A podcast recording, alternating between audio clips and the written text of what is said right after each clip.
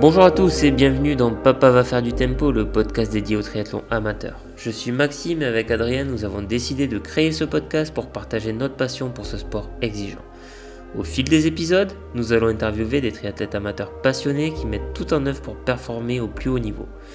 Nous allons explorer leur parcours, leurs réussites, mais aussi les défis qu'ils doivent surmonter au quotidien pour en arriver là. Mais Papa va faire du tempo, c'est avant tout une ambiance bon enfant où l'on partage de nombreuses anecdotes et également beaucoup de moments de rire. Alors installez-vous confortablement et laissez-vous emporter par Papa va faire du tempo.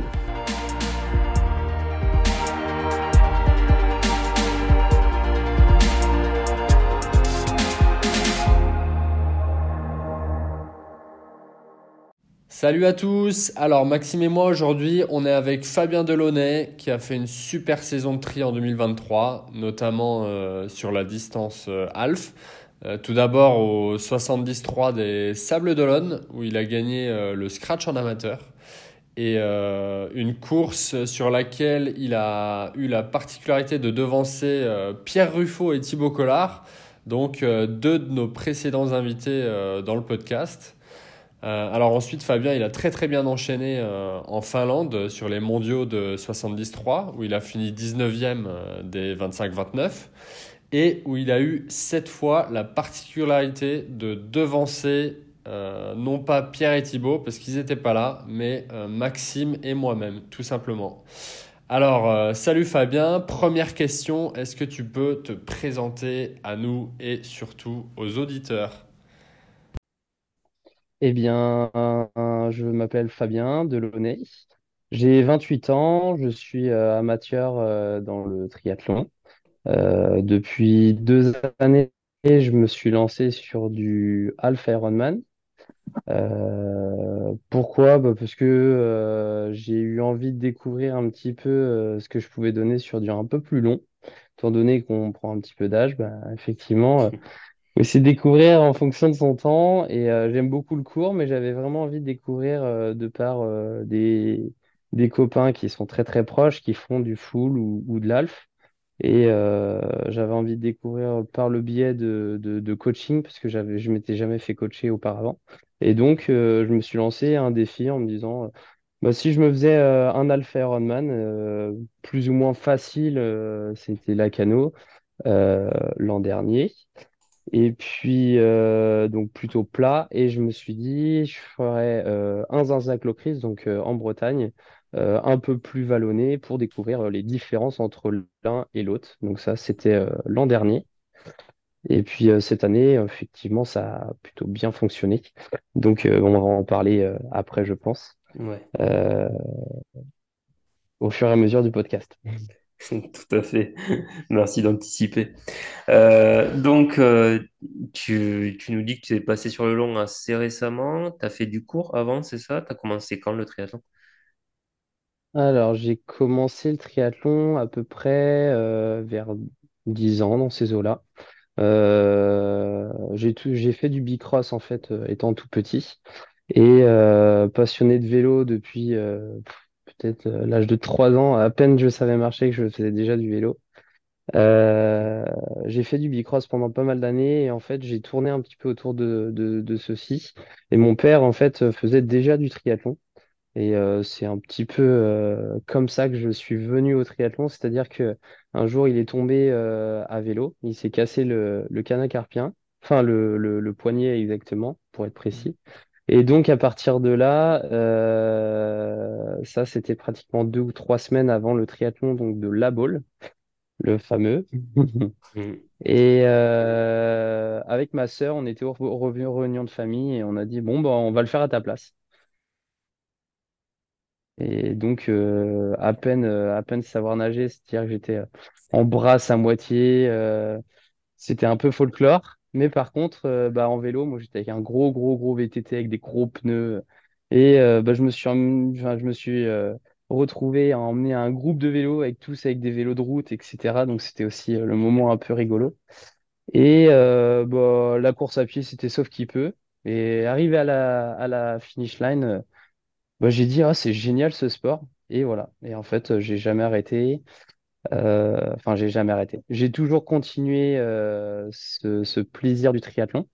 Et puis, euh, je suis rentré pompier volontaire donc à mes 18 ans.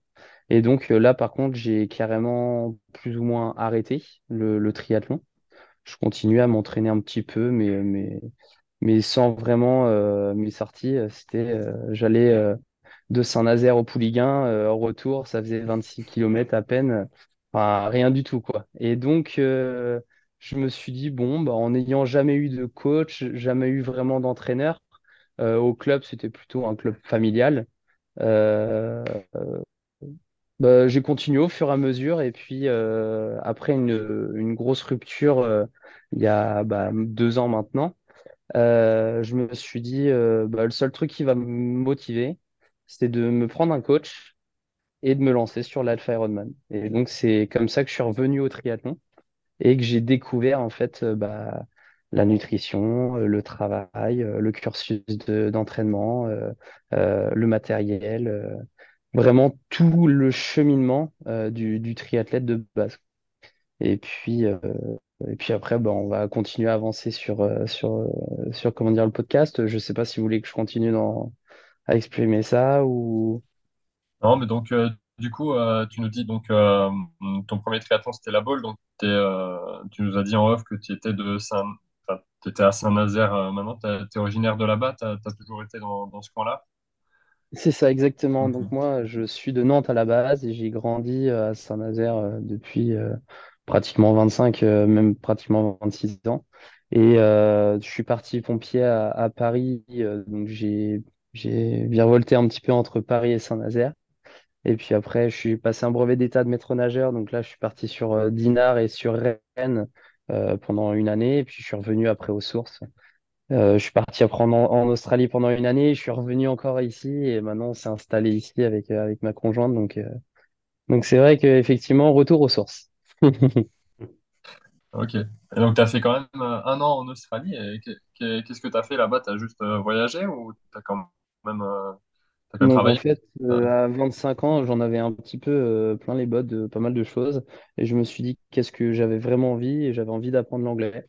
Et donc je me suis dit, euh, ma sœur, euh, comme elle vit en Nouvelle-Zélande depuis 11 ans et que mon frère virevolte un petit peu à travers le monde, je me suis dit, bon allez, c'est parti, je prends mon, je prends mon visa et, et je pars. Et je suis parti une année, j'ai, j'ai travaillé, comme je vous disais, j'étais maître nageur.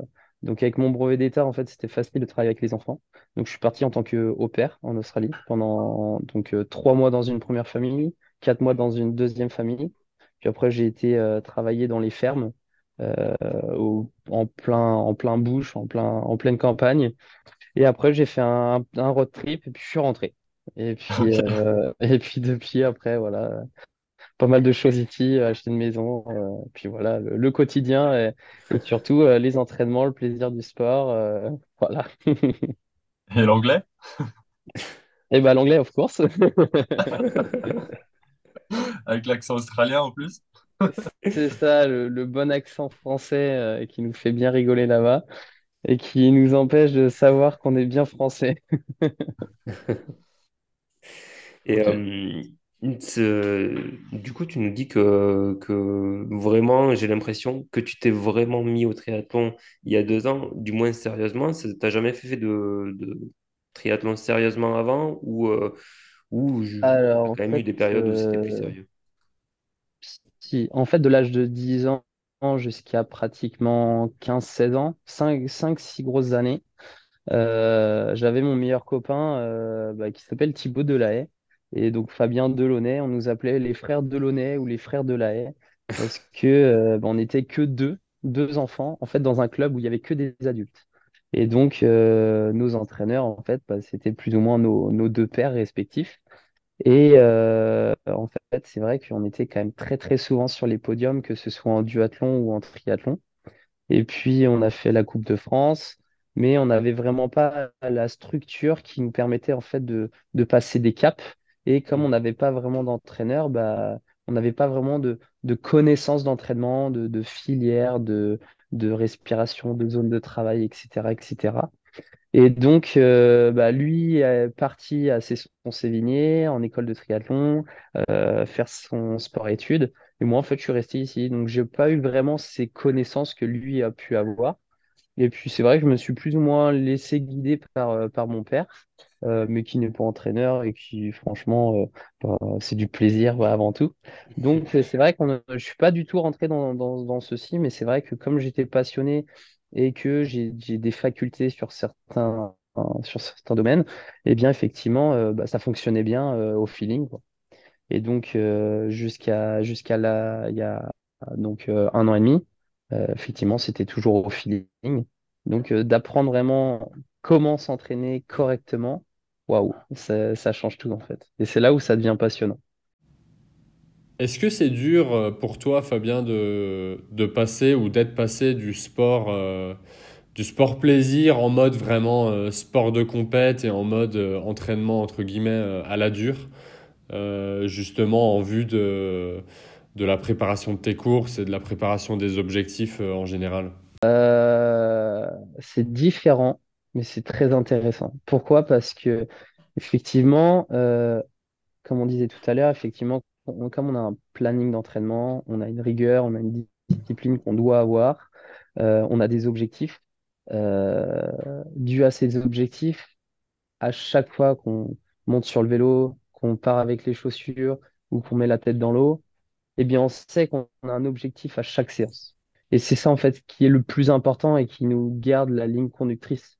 C'est à partir de là, en fait, bah, on sait exactement pourquoi on fait ça et quand c'est dur, on se rappelle le pourquoi on est là et pourquoi on fait tout ça. Et même quand c'est difficile, bah effectivement, euh, moi je sais que ma fonction dans ma tête, c'est un petit tips, ça, euh, je sais pas si je devrais le dire, je rigole ou je souris. Pourquoi? Parce que le sourire, le positif, amène euh, du positif ou du bien-être. C'est-à-dire que vous ferez le test un jour, vous courez ou vous nagez ou vous roulez, peut-être nager un peu moins parce vous- si on n'a pas l'habitude, on peut boire une tasse. Euh, mais au moins courir ou vélo, effectivement, vous allez sourire, vous, allez- vous allez euh, sentir tout simplement que votre corps, eh bien, vous allez sécréter des choses, des sensations qui sont hyper intéressantes. On a tous vécu un peu cette, euh, cette compétition où on passe devant un public et que là, on a des ailes qui se, poussent. Pourquoi? Parce que euh, on, on, sent plus de douleur, on sent plus rien, on a tellement d'adrénaline que on, kiffe à, à 15 000. Et bien effectivement, euh, de par, le, fait de sourire, on peut ressentir un peu ces sensations-là, d'arrêter de subir le moment où on subit et plutôt de vivre le moment où on, où on, où on est en train de, de, comment dire, de, de pratiquer euh, telle ou telle activité sportive. Et ça, c'est euh, c'est un petit peu ton coach qui te l'a. Enfin, déjà, tu as, commencé donc, euh, avec ton coach il y a un an et demi ou deux ans. Euh, tu as gardé le même depuis? Alors, pas du tout. J'ai commencé en fait euh, avec un premier coach. Euh, et ses entraînements, euh, avec tout le respect que je lui dois, étaient euh, vraiment old school. C'est-à-dire que ça, ça a été vraiment une charge mentale très, très, très difficile à gérer. Pourquoi? Parce que toutes les séances, je les avais soit le matin pour l'après-midi ou, ou dans la journée pour le soir. Et c'était extrêmement di- difficile parce que euh, en fait, tu savais jamais qu'est-ce que tu faisais et quand et quoi et comment. Enfin, c'était vraiment très très compliqué à gérer. Et donc, euh, plusieurs fois, je lui ai dit, j'aimerais bien au moins deux, trois jours, au moins pour savoir, quoi. Parce que bah, sans savoir, bah, je mettais mon sac de, de, de, comment dire, de piscine dans la bagnole, mes chaussures dans la voiture, et comme ça, je me disais, bah, au cas où, bah, bam, je, je saute, quoi. Mais, mais effectivement, c'est pas jouable. C'est pas jouable. Pourquoi? Parce que c'est trop prenant. Déjà, euh, on a une charge d'entraînement, on a une fatigue, on a le travail, on a la vie sociale, on a plein de choses qui sont déjà pas faciles à, à engrainer les uns dans les autres. Effectivement, si là, on a juste tout simplement bah, aucune info et qu'on est juste en attente permanente, il y a une fois, par exemple, j'ai une anecdote, hein. Euh, une fois, il m'a tout simplement appelé à 16 heures, je crois, en me disant, OK, et ben là, tu vas nager une heure et demie, tu as tant à faire. Euh, tu vas faire euh, un enchaînement vélo, tu as deux heures. Et après, tu vas euh, 50 minutes euh, enchaîner à pied en VMA. Ok, très bien. Et ben, j'ai fini ma séance, il était 22 heures et j'étais complètement vidé, cuit. Mais comme j'étais vraiment avec une rage de, de, de, de sortir de toutes les problématiques que j'avais engendrées depuis, euh, depuis plusieurs mois, eh bien, euh, ça passait. Ça passait parce que j'avais cet objectif. Et donc, euh, arrivé à, Lacano, euh, ma première échéance, mon premier Alf, euh, je finis huitième. Et là, je me dis, oh, ok, bon.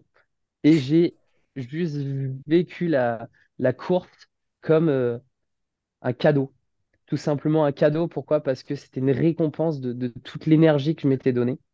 Et donc, en fait, euh, à l'issue de ça, hum, j'ai appelé mon coach et je lui ai dit, en fait, euh, bah, au lieu de faire juste un half facile et un half un peu plus compliqué, euh, là, j'ai envie de vraiment me confronter à, des, personnes beaucoup plus qualifiées et beaucoup plus compétentes dans le domaine. Et là, je me suis dit, bah, j'aimerais bien tenter la qualification pour les championnats du monde.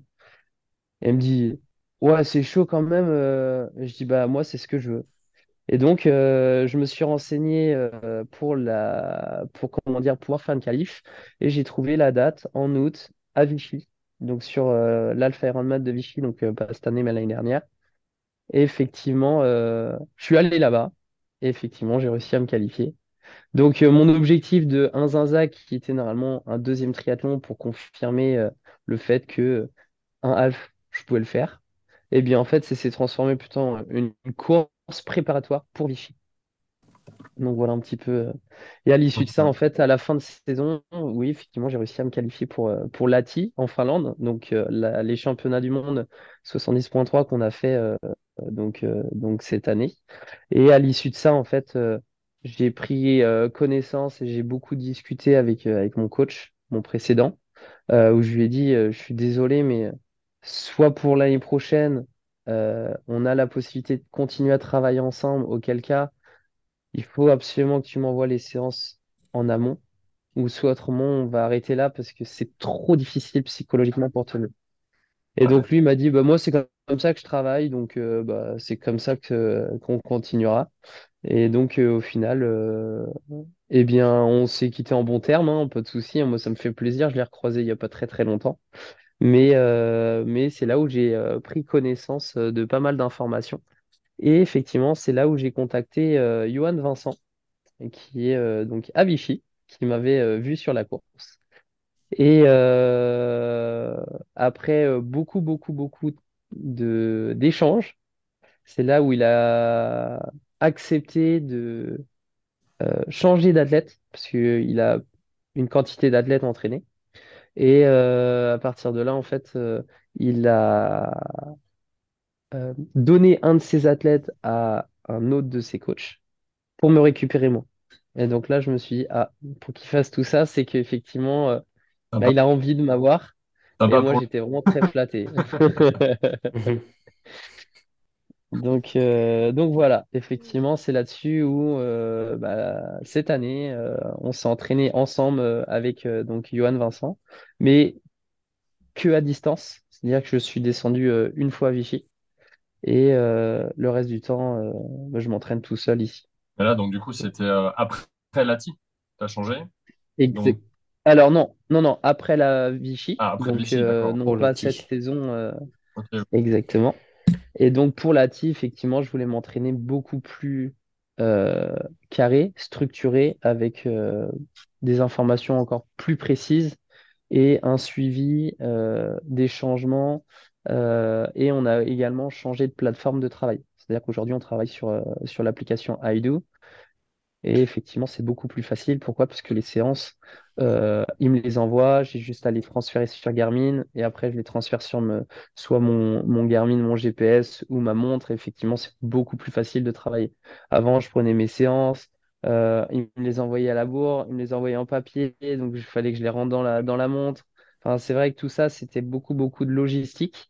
Et euh, ça, ça a été euh, du temps gagné et euh, beaucoup de, de fatigue non accumulée pour que cette année ce soit encore plus intéressant. Johan fatigue, Vincent, euh, la c'est fatigue euh, mentale. ouais. La, fa- la Johan fatigue Vincent, c'est mentale, je... le, le coach du, du Team Life 3, c'est ça? Exactement, ouais, c'est ça. Donc, euh, moi, je ne fais pas partie de, du club Live Tree, Ouais. mais je me fais entraîner par Johan. Ok. C'est vrai que là où ça change, c'est que bon, quand tu as pris, euh, effectivement, quand, quand tu étais motivé pour, euh, pour prendre un coach au début, je pense que ben, tout allait bien parce que tu étais motivé, etc. Euh, quand il tu filait les séances à la bourre, j'imagine que, ben, ouais, voilà, comme tu dis, tu, tu finissais par les faire, quoi. Mais, Ah bah tu cravaches. Et bah puis oui, après, il y avait aussi une raison à ça, c'est-à-dire que moi, ça me dérangeait pas. Pourquoi? Parce que j'étais, j'avais besoin d'une ligne conductrice, j'avais besoin d'un mentor pour cette année-là. J'avais besoin d'un soutien physique. Et étant donné qu'on s'était au téléphone, par SMS tous les jours, effectivement, c'était un, moyen d'avoir une structure à l'extérieur aussi. Et donc c'est vrai que euh, lui, il ne m'a pas forcément permis de, progresser énormément. Par contre, il m'a permis euh, de trouver une régularité sur les entraînements. C'est-à-dire que l'objectif pour lui, c'était de m'en mettre au fur et à mesure des séances, des séances, des séances, mais surtout de trouver une, euh, un, comment dire, un rythme d'entraînement. C'est-à-dire que ben voilà, euh, le lundi j'avais ça, le mardi j'avais ça, le mercredi j'avais ça. Euh, et au fur et à mesure, bah, effectivement, mon corps commençait à s'habituer au volume d'entraînement, etc. Et effectivement, je ne me suis pas blessé.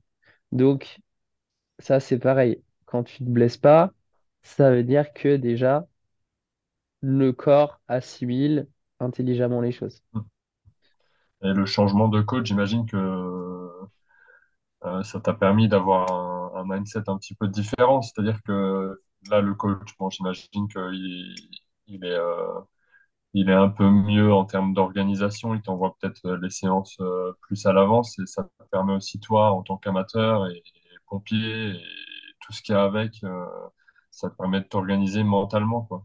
Tu, sais que mardi, euh, à telle heure, tu vas faire ta séance et que, bon, bah, voilà, il faut que tu te prépares euh, non seulement physiquement, mais, mais mentalement. Et ça, je trouve que c'est super important. Enfin, ça t'enlève quand même, euh, euh, comme je disais, une, fa- une fatigue mentale. euh, euh, supplémentaire qui sert, qui sert à rien, quoi. Donc, euh, moi, je trouve que c'est, surtout mentalement que, que ça aide d'avoir, euh, un plan, euh, d'avoir un plan, quoi. Parce que tu, tu, peux te préparer beaucoup plus à l'avance, euh, psychologiquement, à ta séance, de- que ce soit VMA, PMA, etc. Tu sais que, bon, ce jour-là, tu vas, tu vas en bouffer et qu'il faut que tu sois prêt, quoi. Deux heures à l'avance, tu as ton plan, ouais, ok, tu as, le stimulus d'avoir euh, un nouveau coach, etc. Mais au bout d'un moment, je pense que c'est compliqué à gérer, quoi. Ouais, c'est exactement ça. Après, il y a aussi une chose qui est importante aussi à prendre en compte, euh, c'est que euh, des fois aussi, ça peut être un inconvénient d'avoir toutes les séances, par exemple, euh, sur deux, trois semaines. Parce que le problème, c'est qu'on est tous pareils. On veut savoir ce qu'on va faire. Donc des fois, quand tu vois une grosse, grosse séance avec beaucoup d'intensité ou des gros volumes ou des intensités, mais vraiment très élevées, etc., eh bien effectivement, euh, c'est là où tu peux t'apercevoir de, euh, du mood dans lequel tu te sens. Et que euh, Appréhender la en- séance pendant trois semaines, quoi. eh ben, des fois, euh, tu vas pas forcément être, tu vas être fatigué ou autre. Eh bien, tu vas dire, oh putain, j'ai ça encore. Pas forcément tout le temps mais de temps en temps. Par exemple, là, en plein hiver, quand il fait froid, il y a de la- du vent, il y a de la flotte. Là, tu dis, bon, j'ai une séance, j'ai j'ai 5 heures ou 4 heures ou 3 heures, enfin bref, j'ai tant d'intensité, etc. Oh, il va y avoir des bagnoles. Là, bah, tu peux commencer à réfléchir de... C'est judicieux, pourquoi? Parce que tu sais très bien que si ton coach te dit de le faire, qu'il y a une réelle raison. Mais il y a des fois quand même, tu te dis, il faut quand même que je me motive. Donc soit, euh, moi, c'est comme ça que je fonctionne, c'est-à-dire que je préfère faire les séances le matin. Euh, pourquoi? Parce que tu te lèves, bam, t'enchaînes ta journée, tac, t'as fini tes entraînements ou t'as des, des enchaînements. Mais effectivement, au bout d'un moment, hop, t'as fini, t'as quand même un petit peu de vie sociale. Le problème, c'est que moi, c'est comme ça que je fonctionne. Il y en a, ils préfèrent plutôt euh, bah, faire ce qu'ils ont à faire et aller s'entraîner après. Moi, je préfère plutôt m'entraîner, comme ça je suis sûr que mes entraînements sont faits, et enchaîner après avec le reste. Ouais, et puis euh, il y a aussi il y a les- l'effet inverse sur la, hum, l'anticipation des séances. Je sais plus qui c'est qui, euh, qui en avait parlé. Je me demande si c'était pas Vincent Louis qui disait euh, euh, bah, tu vois que tu as une grosse séance, je sais pas, le samedi, et toute la semaine tu vas y penser, tu sais que tu as cette grosse séance. Alors la séance, elle Exactement. va passer, elle va passer, il n'y a pas de raison, mais peut-être parce que toute la semaine, Mais bah, tu auras donné tu auras beaucoup levé le pied, d'énergie quoi. également. Ouais, c'est ça. Ou, au- ou auquel cas, tu auras donné beaucoup d'énergie toute la semaine à, à penser à cette séance, lorsque, en fait, si tu le savais pas, bah, tu aurais fait tout le reste de la bonne manière, de la même manière, et que, euh, arrivé ce jour-là, bah, là, tu dis, OK, bah, de toute façon, j'ai que ça à faire. Bam. Que des fois, effectivement, ça peut être autant positif que négatif. Donc, euh, comme je disais tout à l'heure, ça dépend aussi beaucoup du, du, du mood, de, de l'état d'esprit dans lequel tu es. Euh, par exemple, euh, bah, tu as un problème au travail, tu as un problème dans ta famille, tu as des choses, bah, ça va, ça peut en pâtir là-dedans. Donc, des fois, effectivement, tu peux avoir euh, de la préparation mentale, des choses comme ça, euh, pour combler, pour réussir à se remettre dans une bulle ou euh, la musique. La musique, par exemple, ça peut également. euh, Après, il y a plein, plein, plein de notions euh, qui peuvent être contre-croisés pour pouvoir permettre euh, d'aller euh, bah, combler euh, ces, ces- comment dire, ces pics euh, de, de changement d'humeur ou autre, euh, et qui peuvent également changer euh, bah, certains entraînements. Ouais, on parle de, préparation mentale. euh, j'ai l'impression que tu as quand même pas mal bossé euh, le sujet, du moins euh, euh, c'est ce qui ressort de ce que tu dis. Est-ce que tu travailles avec un préparateur mental ou c'est que tu t'es documenté sur tout ça? C'est des choses que tu as appris tout seul euh, au fur et à mesure? Alors c'est vrai que euh, je suis intéressé de pas mal de choses, que ce soit l'hypnose, euh, le bien-être, euh, par exemple les, les massages, le retour au calme, des choses comme ça. Je suis hyper passionné par ça, même si d'en parler, c'est un peu rigolo parce qu'on on, on fait pas forcément toujours ce dont on parle, mais tout ça, ça me passionne. Et effectivement, J'étais militaire, donc euh, des fois, euh, avec tout le respect aussi que j'ai pour, pour les militaires, des fois c'est un petit peu euh, militaire pomme de terre, euh, bah, euh, tu fais ça et tu réfléchis pas. Euh, bah, effectivement, euh, moi je suis quelqu'un de, de, de curieux, euh, euh, je suis quelqu'un qui, qui aime comprendre ce qu'il fait et, et pourquoi on fait les choses. Ça peut être autant un avantage qu'un inconvénient, mais euh, ça n'empêche que euh, effectivement j'aime. Sentir que bah, ton corps peut te remercier. Effectivement, bah, il y a plein de choses où euh, bah, je suis intéressé par ça, que ce soit la nutrition, euh, le bien-être, le repos, euh, euh, la sophro, le yoga. Le yoga, j'ai beaucoup, beaucoup aimé. Le problème, c'est qu'en fait, on peut pas tout faire. On peut pas faire de la prépa mentale, on peut pas faire du yoga, on peut pas faire de, de la relaxation, du stretching, des mâches. On peut pas tout faire, ce n'est pas possible. À part euh, si ce serait possible à partir du moment où on ne travaillerait pas, euh, on ferait que ça, ce qui n'est pas mon cas. Mais, euh, mais à partir de là, effectivement, il y a plein de choses qui m'intéressent. Malheureusement, euh, je pense que c'est aussi avec l'âge, c'est-à-dire que là, j'ai 28 ans, plus les années passent, plus je comprends des choses. Et c'est vrai que le triathlon aussi, c'est hyper intéressant, en tout cas pour mon cas, euh, d'avoir eu un coach structuré, rigoureux, avec beaucoup de connaissances à t'apporter, etc. En fait, je me suis aperçu que j'avais appris plein de choses, mais dans la vie de tous les jours. C'est-à-dire qu'en fait, euh, il y a plein de choses. Par exemple, en entraînement, euh, j'étais sur un entraînement je me disais, OK, bon, peut-être, tu finis ton entraînement et là, quelques jours après, en fait, tu dis, oh purée, en fait, c'est la situation que j'ai vécue à l'entraînement. Je me retrouve au boulot et bah, effectivement, avec la fatigue, avec le stress, avec l'angoisse, avec les problématiques de droite et de gauche. Mais à l'entraînement, pourquoi tu lâches pas? Donc pourquoi au boulot, tu pourrais lâcher? Enfin, c'est pas logique. Et donc, au final, moi, c'est c'est un peu euh, ma ligne conductrice euh, depuis un an et demi où euh, je me suis dit, OK, euh, j'ai découvert plein de choses et j'essaie de maintenant les mettre en application dans la vie de tous les jours. Tu Voilà. tu t'entraînes euh, combien d'heures par semaine à peu près avec ton, avec ton coach actuel? Alors, euh, tout de suite maintenant ou euh, en saison? Oh, euh, En en saison. Parce que euh, en saison, euh, les grosses semaines, ça peut aller euh, euh, ouais, jusqu'à 22 heures à peu près. Ok. Euh, et après, les semaines moyennes, euh, on est à peu près entre 15, 16 heures dans ces eaux-là. Ok, Ok. c'est Donc, des bons volumes pour des triathlètes amateurs. ouais, c'est- ouais. Effectivement, euh, euh, aujourd'hui, faut que ton entourage accepte euh, ces situations-là. Moi, j'ai la chance que ma conjointe accepte ça, mes amis acceptent ça également. C'est tout con, mais pendant ta, saison, bah, tu sors, mais pas très tard. Tu bois un coup, mais pas d'alcool. Euh, te proposent de faire des sorties, bah, tu dis non. Bah non, j'ai entraînement. Ou je rentre pas tard parce qu'il faut que j'aille à l'entraînement le matin. Ou une fois de temps en temps, bah, tu sors un petit peu plus tard, mais en fait, l'entraînement est très très difficile. Donc tu dis, bah, en fait, je regrette de l'avoir fait. Mais donc c'est vrai que ce genre de choses, c'est pas forcément facile pour l'entourage non plus. Pour nous, c'est toujours un piédestal, mais pour l'entourage, c'est vrai que c'est vraiment difficile.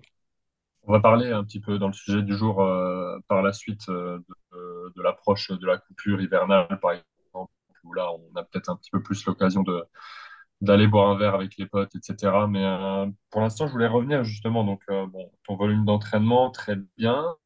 Euh, tes deux courses, j'ai l'impression, bon, tes deux courses phares que tu as faites en 2023, donc les sables et la tige, j'aimerais que tu reviennes un petit peu sur, sur les deux courses, euh, nous dire qu'est-ce que qu'est-ce que tu as kiffé le plus et nous raconter un peu les deux courses euh, comme ça. Alors, euh, l'Ati et les sables, c'est deux courses qui sont euh, mais complètement différentes. C'est-à-dire que les sables, euh, c'était une course préparatoire. Moi, je ne savais pas du tout ce que j'allais faire et ce que je devais faire. C'est-à-dire que mon coach m'a dit, OK, bah, je veux que tu kiffes, euh, je veux que tu fasses au feeling, c'est-à-dire que tu répètes tout ce qu'on a fait à l'entraînement, mais je te donne pas d'infos, je, veux juste que tu prennes du plaisir et que tu puisses te rapprocher le plus possible de euh, ton objectif de la saison, c'est-à-dire la. Et donc, euh, bah, on arrive au Sable d'Ologne avec ma conjointe et mon meilleur ami. Et à partir de là, on était détendus. Ça, c'était euh, bah, la, pré- la préparation, euh, euh, un résultat de préparation. Comme c'était pas l'objectif de la saison, j'étais pas très très stressé. Mon meilleur pote était plus stressé que moi. Euh, c'est lui qui fait beaucoup beaucoup euh, de longues courses. Il a fait le Norseman, etc. Et donc, conclusion, euh, c'est bizarre parce que c'est lui qui était plus stressé que moi. Et euh, donc, le matin de la course, on arrive là-bas. Et comme on n'a pas le même groupe d'âge, euh, lui part euh, dans les groupes d'âge bien avant moi, pratiquement 50 minutes avant. Euh, et moi, j'attends, j'attends, j'attends, j'attends, parce que le parc à vélo était fermé. Et donc, on était sur le, bord de, comment dire, de la plage à attendre, à attendre, à attendre. Et c'était interminable. C'était une des seules fois où je trouvais que le, le temps d'attente était énorme. Mais bon, j'avais le sourire, il faisait beau, grand soleil, bord de la plage. Mais bon, ça n'empêche qu'il faut quand même rester concentré. Et puis, bah, arrive notre sas d'entrée, donc euh, le 25-29 ans pour moi. Euh, à- comme à mon habitude, euh, je me mets sur la première ligne de départ. Ok, C'est l'esprit de compétition. Il n'y a pas de que je sois bon ou que je sois pas bon. C'est juste l'esprit de compétition. Euh, tant qu'à faire, faut être devant. Euh, donc voilà. Effectivement, pip, ça y est, on est parti. Et euh, sprint, rentrer dans l'eau. Donc là, on avait un petit peu de, de marche sur l'eau. Eh bien, je vais vous donner une petite anecdote. Euh, j'étais tellement détendu au départ que j'ai complètement zappé de mettre mon bonnet et mes lunettes et donc, en courant, je me suis euh, mis mon bonnet, mis mes lunettes, rentré dans l'eau. Et là, ça a été euh, bah, une natation de folie. Je pense que j'avais tellement lâché prise, que j'étais tellement détendu, que j'avais des super appuis, que j'avais vraiment des super sensations dans l'eau. Et euh, bah, en fait, je nageais euh, en, en anguille. Pourquoi? Parce qu'il y avait tellement de monde dans l'eau, parce qu'on partait bien après tous les groupes d'âge. On partait dans les derniers. Donc, on avait euh, bah, des 40 ans, des 60 ans, etc. Et effectivement, c'était un peu compliqué parce qu'on faisait que des slaloms entre tout le monde. Me voilà arrivé à la sortie de l'eau. Et en fait, euh, j'avais pratiquement pas vu de bonnet euh, de la même couleur que moi. Donc, je m'étais dit que bah, c'était plutôt pas mal. Euh, je prends mon vélo, Et là, bifocus, je suis resté hyper concentré sur ma course. Hydratation, ok. Alimentation, ok. Les jambes étaient bonnes. Tout était bon. Vélo très bon. J'avais juste une information de la part de mon coach. Il m'a dit si tu as un vélo rouge de la marque euh, Factor, je crois, il me dit tu l'accroches pas. Il va sûrement te doubler comme une allure, mais tu l'accroches pas. Ton objectif, c'est tout simplement que si s'il arrive à la fin du vélo sur les cinq derniers bornes, tu l'accroches parce que vous courez pareil et que tu peux le, tu peux être devant. Je dis ok, très bien. Et euh, au 42e kilomètre, J'étais déjà à pratiquement 40. Et là, je vois une fusée passer à côté de moi. Je me dis, OK, bon, bah, si tu veux, bonhomme. C'était le facteur rouge. Et c'était le facteur rouge, effectivement. Le petit Et, Pierre UFO. euh, et oui. c'est euh, le seul qui m'a doublé en me disant euh, rien. Et, et- et en fait, sur les, sur les, les 90 bornes, bah, effectivement, il n'y a pas un, un, comment dire, un athlète qui m'a doublé. J'ai passé euh, en fait mon temps sur les prolongateurs, sur la voie de gauche, lorsque j'ai failli prendre un carton, parce qu'en fait, il y a un moment où il y avait tellement de monde que j'étais obligé de passer pratiquement la ligne. Mais comme j'étais au ras de la ligne, euh, il y a un arbitre qui n'était pas content et j'étais obligé de mettre un grand coup de frein, laisser passer tout le monde et repartir. Ça, je, je l'avais en travers de la gorge. Je me suis dit. Tu vas voir mon bonhomme, je vais te rattraper après, ça va bien Mais je me suis vite reconcentré et euh, là, j'ai remis bien à droite, j'ai bien écrasé euh, intelligemment, c'est-à-dire euh, bah, comme à l'entraînement, bonne zone de travail, etc. Et puis, je pose mon vélo et puis, et puis je cours. Et mon coach m'avait dit, écoute, c'est simple, Fabien, tu as la sortie du parc à vélo, tu cours et là, tu vas arriver à la plage. Eh bien, effectivement, jusqu'à la plage, je ne veux pas que tu montes dans les tours. Je veux que tu restes tranquille, peinard. Euh, ta course, elle commence à partir du moment où tu as passé l'escalier et que tu es revenu sur la piste cyclable, c'est-à-dire que tu as passé euh, la portion sableuse. Et là, hop, je monte l'escalier et qui je vois ma chère et tante qui était sur le côté et qui me dit, Fab, t'es deux? Non. Ok, bon bah ça marche. Et à partir de là, j'étais tellement sur, euh, sur mon petit nuage, je me dis, ok, bah c'est un ou deux, mais trois c'est impossible. Et à partir de là, je cours, je cours, je cours. Et le problème, euh, c'est comme on était parti sur des sas et qu'il y avait une quantité de personnes, eh bien, euh, je ne savais pas du tout qui était qui. Euh, et ça, c'était vraiment très compliqué à gérer parce que je ne savais pas si je devais accélérer, si j'avais du souple, quoi que ce soit. Ouais. Et donc, je cours, je fais mon premier. comment dire? Il y avait deux tours. Et donc, euh, au bout de la moitié donc de la première boucle, au demi-tour, je vois euh, une silhouette euh, arriver et je me dis, oh, toi, je pense que tu dois de mon groupe d'âge. Donc je me dis là, celui-là, faut pas que je me fasse rattraper. Et à la, pratiquement à la fin du premier tour, eh bien, j'entends quelqu'un dans mes pieds et je me dis, oh merde, bon, c'est pas grave, je reste concentré, il lâchera avant moi. Et donc euh, à ce moment-là, euh, je lui dis, euh, ça va? Et là, j'entends personne me répondre. Et donc je me dis, ok. Et je lui dis euh, Fine. Et là, il me répond Yes. Et là, je rigole parce que, en fait, sur la ligne de départ, il y avait euh, celui qui était à ma gauche euh, qui essayait de, de répondre à celui qui était à sa gauche, qui était anglais. Et en fait, l'anglais demandait euh, on tourne à droite ou à gauche au niveau de la bouée. Et donc, le gars, en fait, à ma gauche, était complètement stressé, il savait pas quoi dire, etc. Et donc, je lui avais répondu en disant bah, Ok, euh, tu tournes à droite à la boucle, à la bouée, et puis encore à droite, tu rentres dans le chenal. Et donc, le gars m'avait dit merci, et je lui avais dit bonne chance, bonne course, euh, amuse-toi bien, quoi. Et donc là, c'était énorme parce pour fait, c'était exactement ce mec-là qui était juste derrière moi dans mes pieds. Et donc là, je lui dis, euh, euh, bah, tu me reconnais? Et là, il explose de rire. Euh, mais il n'était pas détendu. Je voyais qu'il était un, peu, un peu, un peu stressé. Et donc, je lui dis, bah, dans ce cas, on court à deux. Et je voyais bien qu'il tiquait un peu. Je lui dis, bah, l'objectif, c'est qu'on finisse main dans la main, quoi. Et donc, il rigole, mais tout ça, on courait, on était à 3,22 au kilo. Et là, tu es là, euh, on parle, il y avait des gens qui étaient à côté de nous en train de nous regarder, genre. Donc, c'était. Moi, inté- in- intérieurement, je rigolais. Mais bon, après, c'est vrai que c'est une course, c'est prenant, c'est difficile. Donc, euh, ouais, ça dure pas des heures et des heures, mais c'est quelques, quelques secondes qui paraissent des minutes, mais euh, qui sont suffisantes. Et bref, donc, je me mets dans ses pieds. euh, donc, on finit la première boucle.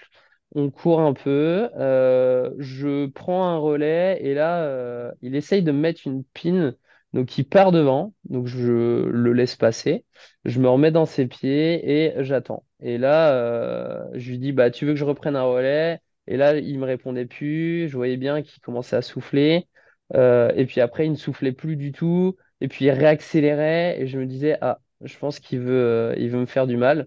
Donc là, il a commencé à me faire monter dans le rouge. Euh, on était pratiquement à 3,15. Donc là, je commençais à dire, bon, faut pas que ça dure trop longtemps non plus, parce que l'objectif, c'est pas de se cramer bêtement. Et euh, on arrive euh, au demi-tour. Et là, je me dis, OK, il y a beaucoup de vent. Il reste plus que à peine 5 bornes. Faut taper dedans, faut y aller. De toute façon, on, on fait ça, faut y aller. Donc euh, je me mets devant et là, euh, il se met dans mes pieds et je me suis dit, bah maintenant, je vais regarder s'il en a encore sous les chaussures. Donc j'ai couru et j'ai monté euh, les petits euh, tape-cul un peu en cadence pour voir s'il me suivait. Et donc à chaque fois, il lâchait dans la côte et hop, il revenait après. Et donc je me suis dit, bon, bah ok, bon, on continue comme ça. Et on arrivait en fait bah, pratiquement à la moitié de la fin du tour. Et on passait autour d'un espèce de petit lac. Et en fait, il n'y avait pas beaucoup d'espace. On était plus à la queue leu leu. Et là, je dis, bon, bah Fab, euh, c'est maintenant ou jamais. Donc là, euh, j'ai accéléré d'un coup. Et euh, je suis passé très très rapidement avant l'espace pour pouvoir passer au niveau des petits ponts tout autour de, du, du- lac. Et là, je dis, OK, maintenant, c'est, il reste plus que 2 bornes 5. euh, ton mental, il est là, tu lâches rien. Et donc, je cours, je cours, je cours, je cours, j'entends plus personne. Euh, je me faufile entre les gens, je passe le petit pont, je relance, je reviens euh, sur le remblai. Et là, je savais qu'il restait deux bornes. Je me dis deux bornes, OK, allez, 6 minutes. 10 minutes euh, 30 max, t'es arrivé quoi. Allez, c'est parti. Et donc là, je me suis dit, euh, de toute façon, c'est c'est 2 ou un Mais le un je sais pas où il est. Et donc je cours, je cours, je relance, je relance, je relance. Et en fait, je sentais que mon corps, il en pouvait plus. Parce que effectivement, euh, j'avais lâché un peu de jus. Mais euh, mon, mental était tellement fort à ce moment-là que euh, je voulais rien lâcher. J'ai créé une asso et euh, j'avais tellement de personnes derrière moi, des amis, de la famille. Et en fait, je dis, mais je m'entraîne comme un malade toute la saison. Et là, je, je peux pas lâcher, en fait, c'est pas possible. Donc là, j'ai relancé, relancé, relancé, relancé. Et là, je passe sous l'arche du Red Bull. Et il y avait une légère, euh, descente. J'ai relancé encore et je me suis dit, de toute façon, il reste plus qu'un un kilomètre. Un kilomètre, c'est quoi? Allez, c'est parti. Et en fait, c'est c'est terminé comme ça. Et j'ai accéléré au fur et à mesure. Et puis là, je passe la ligne d'arrivée. Et je me dis, oh, trop cool, c'est bon, bah, je suis deux, je suis trop content de moi très très fier de mon travail. Et puis euh, j'arrive au niveau de donc de récupérer la médaille et, euh, et le comment dire le euh, le petit snack euh, après la course, le ravitaillement. Et là je vois mon meilleur pote Jordan et là il me regarde avec un smile énorme en me disant waouh mec c'est ouf. Et en fait là je pars en sanglots, je pleure mais tout ce que j'avais à l'intérieur de moi parce que j'étais mais tellement fier, tellement heureux de me dire euh, bah, tout ce qu'on a fait, on en est là, quoi. Et donc, pour moi, j'étais encore deuxième. Et, euh, et je vois euh, donc l'Américain qui arrive, qui me tape sur l'épaule, qui me dit Good job, May. Et je rigole. Et il me dit Putain, je suis deux, t'es un, c'est ouf. Je dis Quoi? Oh putain! Et c'est là où j'ai compris. Donc, j'étais avec mon, mon hot dog dans la main et ma ceinture dans l'autre. À moitié en pleurs. Et là, je me dis, putain, en fait, je suis premier. Waouh! Et là, euh, j'ai tout de suite pensé à un pote à moi, Fabrice Huguet, euh, qui faisait que de me, me charrier depuis de, pratiquement deux ans en me disant, ouais, tu vas l'avoir ta première place. De toute façon, euh, à chaque fois, euh, tu l'as pas, tu l'as pas, tu l'as pas, ce serait bien de l'avoir. Et c'est la première personne, je me suis dit, tiens, allez, ça y est, je l'ai. Et voilà. Et c'est fait comme ça, première, Et donc, euh, je euh, comprends à ce moment-là qu'en fait, je me suis qualifié une deuxième fois pour la TI. Et là, je me suis dit, bon, ok, maintenant, bah, effectivement, je la mérite vraiment ma place. Et donc, euh, premier, premier amateur, premier dans ma catégorie d'âge et neuvième au général, dont les professionnels. Effectivement, là, j'étais quand même très flatté de me dire, bah voilà, tout travail bah, mérite une récompense. Et effectivement, ma récompense, bah, elle était ce jour-là. Donc voilà, donc ça, c'était les sables Ouais. euh, en préparation. Et par contre, après, j'ai coupé une semaine complète. J'ai dit, euh, là, j'ai besoin de souffler. Et donc, on est parti avec ma conjointe euh, en, en, comment dire, en van, en van life, road trip. Juste kiff, kiff à fond. Et retour à l'entraînement et objectif de la saison, donc l'ATI. Euh, et donc c'est parti. On est parti euh, donc euh, une semaine pour la Finlande. Donc on s'est envolé de Paris-Charles de Gaulle. Déjà ça a été un petit peu folklore pour pouvoir partir de là-bas. Et arriver sur place, louer un camion. on arrive de la flotte, mais comme jamais. Je pense que même en Bretagne, en plein hiver, on n'a pratiquement pas ça. De l'aquaplaning avec le, avec le camion tellement qu'il y avait de flotte. Euh, et là, je me suis dit, oh waouh, où est-ce qu'on va? Mais je me suis pas laissé aller parce que je me suis dit, euh, bah, en fait, euh, ça fait un an que je me prépare pour ça. Je vis pour ça, on vit pour ça, on est heureux. J'avais ma sœur de Nouvelle-Zélande qui était avec nous, j'avais ma conjointe, j'avais mes parents. Enfin, c'était juste ouf. Et euh, à l'issue de ça, eh bien, on avait toute une semaine sur place.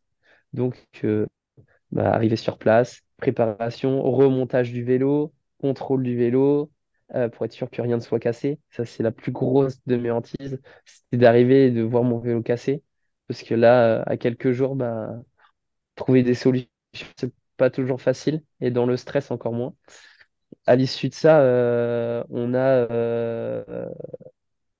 comment dire, enchaîné sur, euh, bah, la prépa, euh, la reconnaissance, euh, la préparation avant course, les derniers entraînements de natation, de vélo, de course à pied, un peu de repos, un peu de relaxation, un peu de détente, du plaisir, du plaisir, du plaisir, du plaisir, parce que un an pour ça, c'était ouf. Et par contre, la Finlande, c'est juste magique, c'est magnifique. Les paysages, ils sont incroyables. Euh, les lacs, euh, bah, effectivement, ils sont pas si froids que ça. Enfin, en tout cas, euh, en août. Ouais. Et, et la nature est vraiment oufissime. C'est vraiment incroyable parce que on a l'impression, euh, bah, moi qui ai voyagé un peu, euh, d'avoir plusieurs endroits dans le monde au même endroit. Et ça, c'est vraiment impressionnant. Et on a logé dans un campus euh, exprès pour le sport. Et ça, c'était vraiment impressionnant. Parce que, euh, y avait euh, une piste d'athlétisme sous un dôme, euh, salle de CrossFit, piscine à l'intérieur du campus, de quoi aller faire du vélo, mais des, des- des kilomètres et des kilomètres tout autour en sécurité. C'était impressionnant. Et donc, à partir de là, passe toute la semaine, arrive le, la veille de course. Bah, effectivement, je vous passe les détails d'avoir reconnu le parcours vélo, d'avoir reconnu le parcours natation, etc., etc. Euh, je vous passe aussi les détails d'avoir récupéré les dossards, d'avoir passé euh, euh, du temps à, tout simplement toute la préparation, la logistique avant course. Et veille de course, déposer donc les sacs de, de compétition, de transition, donc course à pied, vélo, poser le vélo sur les racks, etc. Un peu de stress parce que effectivement, euh, on avait posé que les, les sacs de transition la veille et le matin même, euh, réveil, pouf, c'est parti. Euh, je vois, donc on, on- on a rejoint avec ma conjointe, ma sœur et mes parents, parce qu'ils étaient dans un, dans un autre logement.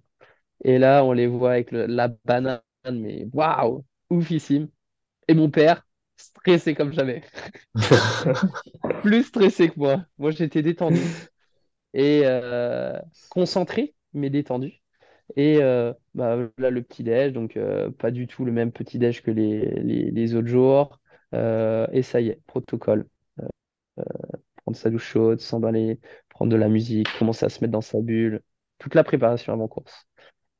Et ensuite, arrivé euh, donc après 25 minutes de route sur les lieux donc de, de comment dire de, de Lati et rejoindre le parc à vélo, poser le vélo, poser les chaussures dessus, préparer le compteur vélo, préparer les la, la nutrition, l'hydratation, tout, tout, tout, tout était carré.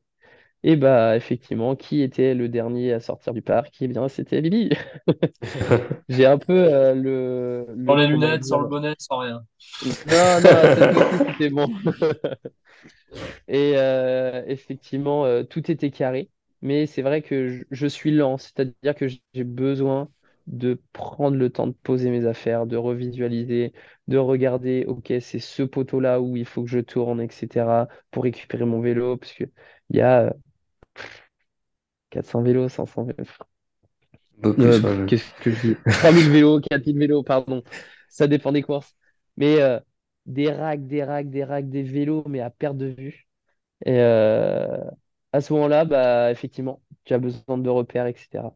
Et là, on sort de là, je retrouve mes parents. Et là, j'ai des derniers euh, moments euh, de, partage avec mes parents, ma sœur, ma conjointe. Et là, je me suis mis dans ma, bulle parce que, euh, bah, pareil que, euh, au Sable d'Olonne, je partais dans les derniers.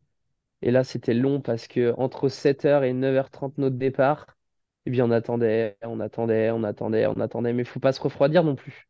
Donc, euh, bah, on essaye de faire au mieux. On essaie de s'échauffer un petit peu, mais, pas trop, pour garder de la chaleur humaine. Pas trop non plus euh, perdre d'énergie. Donc, boire, manger un peu, mais pas trop non plus, pour pas avoir le ventre lourd, etc. Enfin, c'est pas forcément facile. Et euh, là, je me suis mis vraiment dans ma bulle et mon père m'a filé tout son stress d'un coup d'un seul. En fait, il était tellement stressé qu'il a tout retransféré sur moi. Et là, j'ai dit, OK, bon, bah, de toute façon, euh, on est là, on est là. Et il a fallu que, bah, effectivement, je me change, euh, je m'échauffe, que je quitte tout le monde, que j'aille dans mon sas. Et là, ça y est, j'étais dans ma bulle, j'étais prêt. Un petit, euh, un petit coucou, un coup de sourire, deux, trois photos histoire d'avoir quelques souvenirs de partage. Et là, ça y est, c'est parti. Bam. On est euh, donc, j'ai pas réussi à me mettre sur la première ligne, je me suis mis sur la deuxième parce que euh, il y a un mec euh, qui était vraiment vénère. Euh, il était en train de limite mettre des coups de coude, des, coups d'épaule aux gens et tout. Je trouvais ça pas vraiment très très intelligent, bah, surtout le championnat du monde. Mais c'est là où effectivement euh, tu sentais que tout le monde était tendu. Tendu parce que bah, c'est les mondes. Mais moi je j'étais pas forcément tendu parce que c'était les mondes. J'étais plus tendu parce que effectivement mon père m'a filé son stress. Et à partir de là, hop, tac, ça retentit, on saute dans l'eau. Et là, je voulais, euh, je voulais pas perdre mes lunettes et euh, j'avais pas confiance en mon élastique de lunettes. Donc j'ai sauté dans l'eau, mais pas forcément de la bonne manière, c'est-à-dire que j'ai pas plongé. J'ai fait un truc, euh, pas forcément que je suis très fier, mais au moins j'étais sûr de pas perdre mes lunettes. Et euh, c'est parti, natation, très belle natation parce que euh, bah, c'était très agréable de nager euh, dans, le lac de Lati, même si on a l'impression que c'est plus un, océan. Et, à ce moment-là, je sors de l'eau et j'avais pas des très bonnes sensations. J'ai eu des coups de froid, des coups de chaud, des coups de froid dans l'eau, à moitié mal au bide. J'étais pas en. C'est une des premières fois, effectivement, j'étais pas en super bonne forme en sortant de l'eau. Euh, donc je me change, je prends mon vélo, je pars. Euh, je fais cinq minutes de vélo et là, la flotte qui arrive. Une goutte, deux gouttes, trois gouttes et tac, tac, tac, tac, tac. Et t'entendais des sur le casque. Et là, bah effectivement, comme on a des casques de chrono, c'est génial. Mais les petites aérations microscopiques qu'on a juste au niveau des sourcils, bah, ça commence à faire de la buée. Sauf que effectivement, comme il est profilé, bah, on peut pas passer les doigts pour enlever la buée. Donc, conclusion, bah, j'ai fait euh, les euh, pratiquement 80 bornes qui restaient avec de la buée dans la lunette. C'était juste infernal.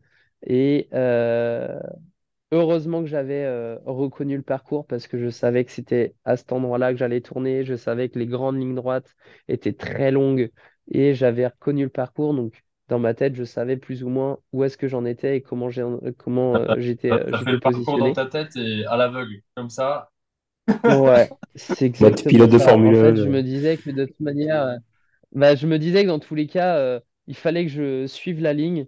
euh, et dès qu'il y avait, euh, il y avait, comment dire, euh, le premier virage, c'est là où la, la route commençait à être un peu défoncée. Et euh, donc, je savais que sur la première grande, grande ligne droite, quand je dis grande ligne droite, hein, il y a des, y a des droites-gauches, euh, il y a des montées-descentes, euh, mais le premier grand axe qu'on devait prendre, c'était plutôt raisonnable. Mais par contre, il y a des fois, bah, tu es à 50, tu es à 60, euh, tu sens que tes roues, en fait, ne touchent même plus le sol. Tu sens qu'il y a une pellicule d'eau tellement épaisse que bah, tu plus ce contact entre ton pneu et la route. Et c'est là où j'ai commencé à avoir des, des, comment dire, des signaux d'alarme en me disant, bon, bah, mon bonhomme, euh, bah, j'espère que la bonne étoile, mon papy qui est en haut, eh bien, j'espère qu'il est bien à nous regarder et qu'il va nous, porter chance pour éviter qu'on finisse par terre. Parce que tous les, les 3, 4, 5 kilomètres, eh bien, effectivement, tu trouvais du monde euh, en couverture de survie, dans les fossés, etc. Parce qu'en hypothermie ou glissade. Oh, et là, je me suis dit, waouh, on est vraiment dans de l'extrême. Donc là, les World Euh, je m'en rappellerai toute ma vie. Mais euh, concentré, vélo, vélo, allez, c'est parti, encore, encore. Et puis en final, euh, mon coach m'avait donné une seule information, un peu comme les sables. Il m'a dit, sache que toutes les deux bornes 5 en course à pied, tu te reconcentres. Et toutes les 5 bornes en vélo, tu te reconcentres. Et donc, en fait, les 90 bornes se sont fait euh, 5 bornes, pas 5 bornes à chaque fois. Concentré, hop, allez, pense à te reconcentrer, etc. Mais la petite anecdote, c'est que euh, tellement pas bien en sortant de la natation, impossible de manger et de m'hydrater euh, pendant plus d'une heure de course de vélo. Et là, je me suis dit, je j'arrive pas, je, je peux pas faire autrement, j'arrive pas. Donc j'essayais, j'essayais, je crachais parce que ça, passait pas. Et je me suis dit, bon, bah effectivement, il y a un moment un autre, bah je vais le payer. Je sais que je vais le payer quand je sais pas, mais je vais tout faire pour, euh, pour que ce soit le plus tard possible. Et euh, deuxième heure euh, de... sur la deuxième heure de vélo, ah ça y est, j'ai commencé à pouvoir remanger.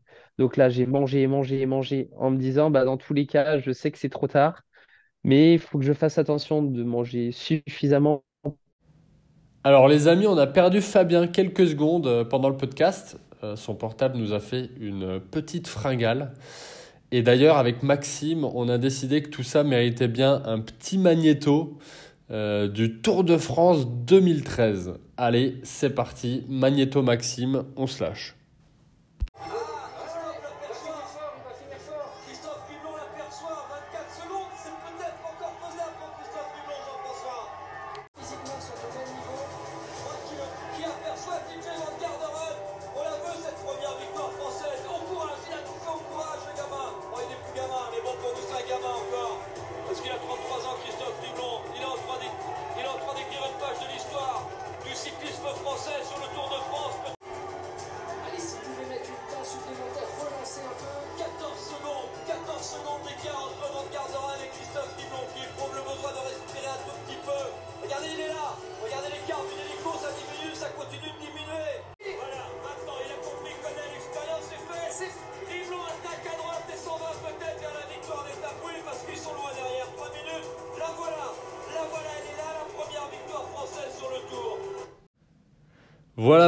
Petit extrait comme on les aime, euh, cette fois-ci de la fringale de TJ Van Garderen qui aura fait vibrer toute la France en 2013 avec ce retour de Christophe Riblon dans les deux derniers kilomètres de l'ascension de l'Alpe.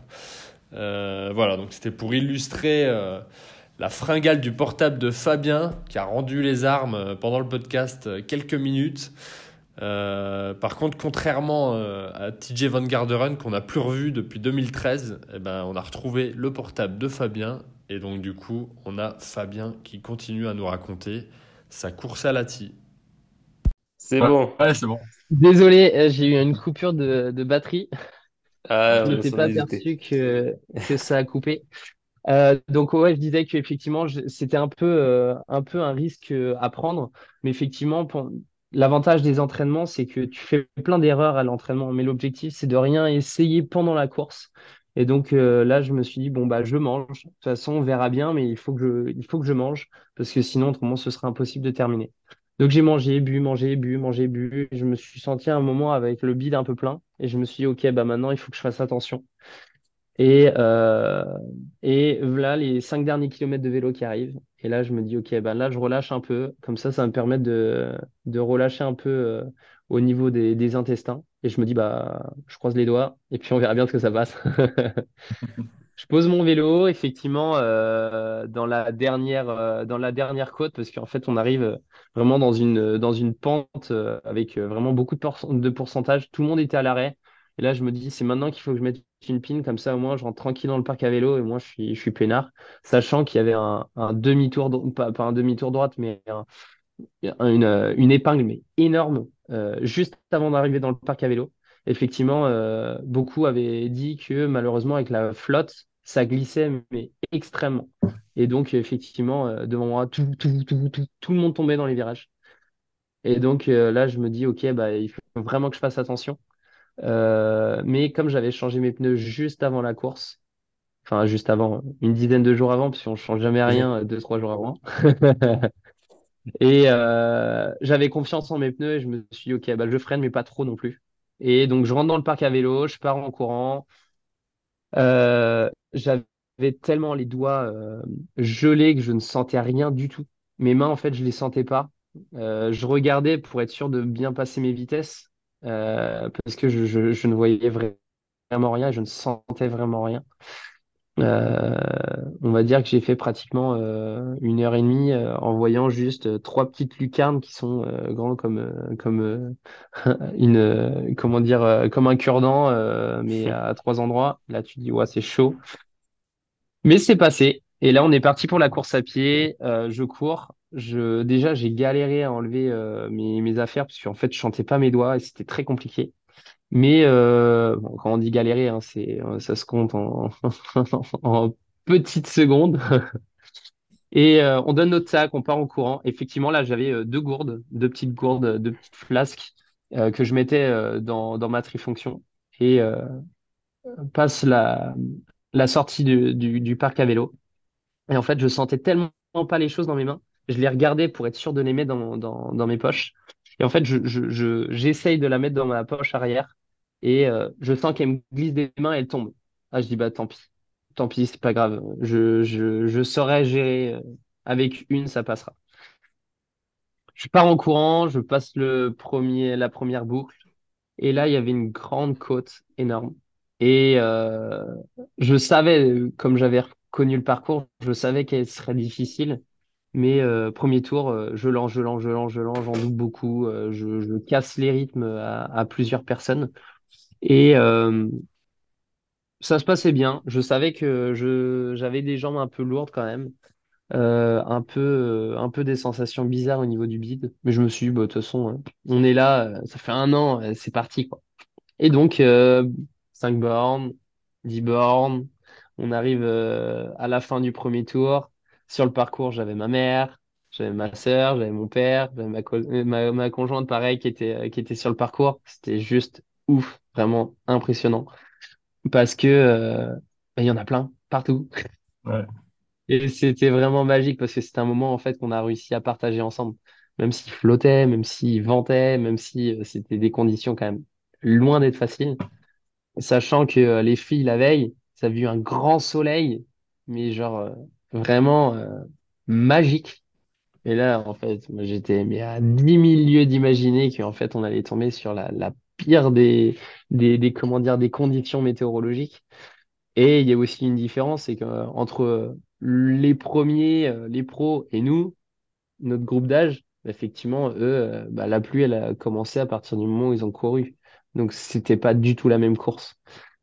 Donc, euh, ça nous a euh, réconforté sur le fait que bah, on avait fait une très très belle course et que c'était vraiment euh, hyper intéressant. Résultat des courses, euh, bah, 19e euh, dans ma catégorie d'âge, donc 19e mondial, c'était juste ouf. 38e euh, au général, enfin 39 pardon. Donc euh, sur euh, 3 pff, 3500 je crois de mémoire, j'ai plus les chiffres parce que là je suis en rénovation de maison donc euh, là je suis plus dans les chiffres de, de placo, de, de rails, de tout ce que vous voulez que que de Mais effectivement, dans ma tête, c'est bah, 19e mondial. Et là, je me dis, ok, bah, c'est juste ouf. Par contre, je vais revenir dans d'autres conditions. Et je vais revenir encore plus fort parce que, euh, parce que j'ai une revanche à prendre euh, avec, euh, avec ce mal de bide. Donc voilà, un petit peu euh, les, les deux courses phares de, de mon année précédente. Et on a encore plein d'objectifs pour la saison prochaine. C'est Donc, quoi, euh, c'est quoi les objectifs en 2024? Tu vas, tu vas aller à Topo ou... Voir ta sœur? alors, alors non, je vais pas à tout pot parce que j'ai pas les finances pour euh, et que euh, je me lance sur, euh, je sais pas si vous voyez le film de Toutes nos forces. Euh, c'est un film euh, qui est euh, avec Alexandra Lamy et euh, en fait c'est euh, sur un, un jeune qui est handicapé et qui se fait emmener en fait sur un Ironman à Nice. Euh, bon, la vraie histoire, elle est en Amérique exactement. Euh, mais je vous laisserai regarder tout simplement euh, au moins la bande-annonce et pour ceux qui sont intéressés, le film. Effectivement, on va faire la même chose parce qu'il y a Alexandre Pin, un petit jeune, un copain, euh, un très très copain euh, à nous, euh, qui atteint en fait de la euh, tétrasomie. Donc c'est, euh, crois que c'est de deux ou trois jeunes en France qui sont atteints de ça. Donc c'est vraiment une maladie euh, rare et compliquée. Et, euh, pour ses 19 ans, euh, je suis arrivé, je lui ai posé la main sur son épaule, je lui ai dit je t'emmène sur un Alpha Ironman au Sable d'Olonne. Donc cette année, je vais revenir sur les Sables d'Olonne, mais pas tout seul. C'est-à-dire que je vais emmener Alexandre. Donc il va être dans un, dans un petit bateau que je vais tracter sur le vélo, euh, sur lequel euh, ça va pas être mon vélo de chrono. Et, euh, et dans, dans, dans, donc c'est pas une joëlette, c'est un, un, comment dire, un fauteuil de, de course euh, sur la partie course à pied. Donc voilà, donc ça c'est euh, la, la course cœur et après les courses compètes. Je vais normalement sur les championnats de France distance donc olympique à Vichy, exactement. Euh, et je vais également euh, à Vichy aussi pour euh, la distance euh, Alpha Ironman, donc les championnats d'Europe qui vont se dérouler également, euh, je crois, en septembre ou en octobre. Il faut que je vérifie les dates, j'ai plus la date en tête. Euh, donc ça, c'est euh, mes objectifs de la saison. Euh, on en a discuté, mais on n'a pas encore tout fixé avec mon coach. Euh, là, en ce moment, comme je disais, je suis en réno. euh, Je me suis lancé un, un pari un peu fou, c'est que euh, on a on arrivait euh, de comment dire de de Lati et cinq jours après, j'avais les clés de la maison et je me suis dit, ok, j'ai jusqu'à Noël pour faire ma maison, la rénover et après on reprend les entraînements correctement. Donc on déménage dans deux semaines. Donc c'est pour ça que c'était pas forcément facile qu'on arrive à, à se caler ce, ce podcast. Mais, euh, mais comme ça, là, on va pouvoir euh, se réentraîner correctement, reprendre euh, une structure d'entraînement particulière. Parce que là, en ce moment, effectivement, c'est c'est un peu plus compliqué. Euh, les nuits sont courtes parce que euh, bah, entre les entraînements, euh, la réno, le boulot, enfin, c'est pas forcément facile, mais on y arrive. Alexandre, l'année Voilà prochaine, il va peu. rien comprendre. Il va faire Le... sub 4 au sable. Il va rien comprendre, Alexandre. Euh, on va voir pour le step 4, mais euh, déjà, euh, une chose qui est importante, c'est que Alexandre, il va falloir vraiment qu'on puisse, que je puisse prendre soin de lui, c'est-à-dire que à la sortie de l'eau, il faut bien qu'on le sèche, il faut bien qu'on le mette en condition, etc.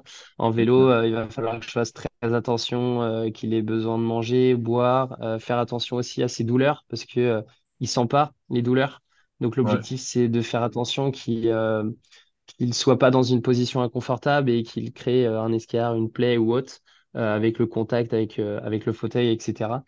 Euh, donc c'est là en fait effectivement ça va être un gros gros travail en amont et après la partie course à pied pareil euh, qu'il soit bien euh, confortable, euh, qui s'il y a besoin eh ben on s'arrête, on boit un coup, euh, enfin qu'il puisse boire un coup, qu'il puisse être en, en bonne uniforme, en bonne forme. Et c'est juste que euh, lui, euh, ses deux passions dans la vie, c'est les Lego et, et la- l'Ironman. Dès qu'il voit euh, un logo Ironman, une marque Ironman, un t-shirt Ironman, il est mais oufissime et Trop il vit que pour ça. Donc à chaque course, que ce soit Lati, les sables, euh, Lacano, n'importe où, bah pas Lacano parce que c'était pas un label Ironman, mais tout- toutes les courses partout où je vais, effectivement, à chaque fois, je, je, je sais que j'aurai une commande d'un t-shirt Ironman. Donc voilà. Ben, si vous Ouais. êtes, euh, si vous êtes au sable en tant que, que compétiteur ou spectateur euh, cette année, euh, envoyez beaucoup de force à Alexandre et, et à Fabien. Encouragez-les et, et faites vivre un moment exceptionnel à, à Alexandre. Ouais, c'est clair. Eh Bah ouais, carrément. Merci beaucoup. On vous regardera avec un grand sourire. On vous fera des grands coucous, euh, même si on sera en pleine course, parce que euh, cette course, euh, il va la vivre à, à 15 000. Il va sortir euh, avec euh, un bout de chocolat parce que c'est son plus grand plaisir. Et que, il va être tellement heureux de passer cette ligne parce que c'est un, rêve de gosse et que, il, il attend que ça. Et donc, il sera tellement heureux de vous faire un coucou, de vous faire un sourire. Et, et, et nous, on sera avec des ailes, tellement on sera heureux de pouvoir vivre cette situation-là. Alors si on peut la vivre avec vous, avec vos encouragements et un partage, un sourire, un regard, ce sera magique. Ok. Donc, euh, Fabien, est-ce que euh, est-ce que tu as encore euh, la disponibilité pour euh, faire le sujet du jour aujourd'hui ou pas, pas Oui, ouais. On fait, on fait le sujet du jour et puis après je enchaîne au boulot. Ok. Alors, je lance euh, donc maintenant le sujet du jour. Bah, c'est c'est une bonne transition parce que tu, tu nous as dit que tu étais en rénovation, que tu déménages, etc. Nous, on voulait parler de, la coupure euh, des entraînements hivernales euh, d'un triathlète amateur comme toi, euh, comme nous. Et aussi, un peu parler de, l'approche de la reprise justement des entraînements après la coupure. Donc après la TI, donc j'ai- t'es, t'es- t'es passé en mode rénovation. T'as plus fait de course, euh, j'imagine, mais tu as continué à t'entraîner. Et est-ce que euh, est-ce que tu as fait une coupure, une vraie coupure de quelques semaines ou co- co- comment tu gères ça en général? Alors, euh, je suis pas forcément avec beaucoup d'expérience dans le domaine, c'est-à-dire que je vous ai dit tout à l'heure plein de belles choses. Euh, euh, je suis sorti de la TI et euh, je suis aussi guide pour un paratriathlète qui s'appelle euh, donc euh, Maxime Gaillet. Euh, et en fait, euh, j'aurais peut-être pas dû faire ça, mais une semaine et demie après les championnats du monde à la TI, euh, entre euh, les premières démolitions de la maison, pas eu beaucoup beaucoup de récupération. J'ai enchaîné directement avec les championnats de France à Saint-Jean-de-Mont avec Maxime, où on finit troisième. Et euh, j'étais mais cuit bouilli, mais je m'étais engagé auprès de Maxime et Maxime avait vraiment besoin de ça et on voulait faire une course ensemble. Mais euh, là, c'était vraiment très très difficile. Donc effectivement, juste après la TI et deux semaines après, euh, on a enchaîné sur les championnats de France. C'était pas loin d'être la course de trop. C'est-à-dire que moi, je sais qu'à un moment donné, il y a la course de trop dans une saison. Et là, on était vraiment pas loin. C'est que c'était vraiment difficile parce que euh, bah, je voulais pas lui faire honte. Je voulais plutôt, au contraire, lui faire honneur et lui donner euh, tous les, les tenants et les aboutissants pour lui permettre euh, d'être d'être sur la boîte. Il aurait aimé être plutôt deux ou un, mais, euh, mais bon, il était quand même, euh, il était quand même satisfait de, de, son résultat. Et euh, en fait, j'ai enchaîné derrière euh, quelques jours off, euh, mais mon coach n'était pas forcément euh, fan pour que je coupe, coupe. Parce que le problème, c'est que quand tu coupes, coupe, bah, effectivement, oui, tu peux faire un peu de jeu, mais euh, tu peux aussi euh, aller à la blessure. Parce que euh, bah, tu vas plus t'entraîner, tu vas faire un petit peu de trucs, tu vas pas trop faire, tu vas faire un peu.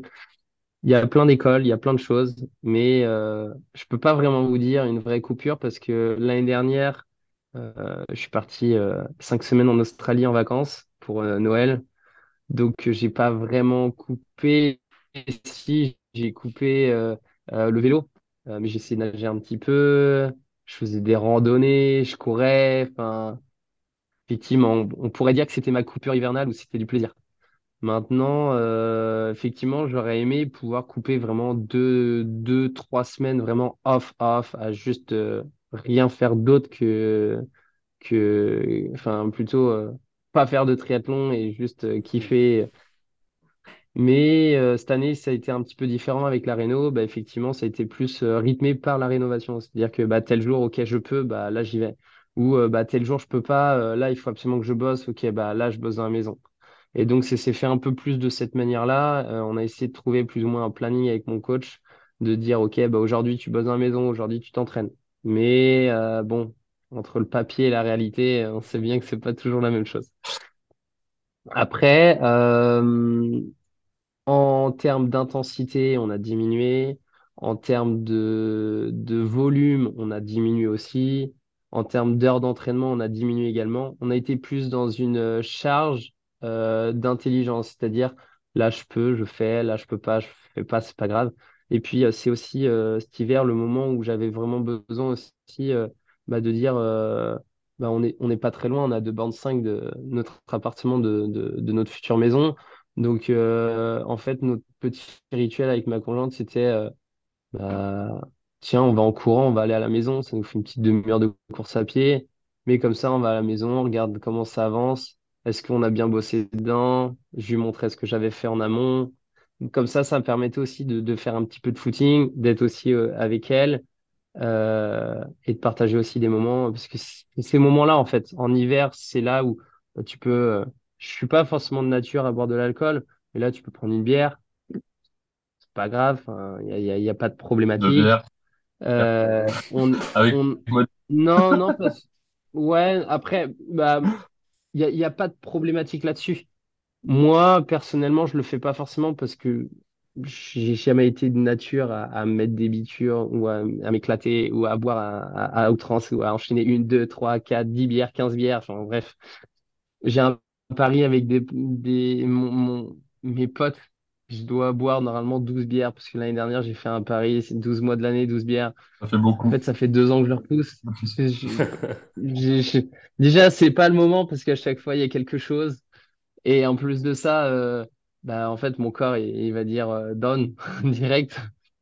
Donc, euh, non, je pense que, ouais, effectivement, c'est c'est ces moments-là de, de, fin, de saison vraiment jusqu'à à peu près les fêtes de fin d'année. C'est là où tu commences à refaire du volume. Euh, tu refais un peu de plaisir, tu, revois tes amis, tu profites un peu d'eux, tu, tu peux aller, euh, bah, je sais pas, euh, là, tu vois, la semaine dernière, on a mangé trois raclettes. Bah, c'est le moment de l'année, on peut kiffer, enfin, on s'en fout. Euh, il faut savoir aussi se faire plaisir un petit peu. Je pense c'est euh, on se donne tellement d'énergie, on se donne tellement de stress, tellement de persévérance, de, structure d'entraînement. De... C'est compliqué. Euh, pendant la saison, euh, bah, notre boulot c'est pas forcément facile. Euh, faut faut réussir à être un petit peu à donner beaucoup d'énergie à là là là, mais à un moment ton corps il n'est pas surhumain non plus, donc il va falloir qu'il puisse aussi accumuler et accepter aussi le fait que bah, tu peux peut-être pas faire à ce moment-là.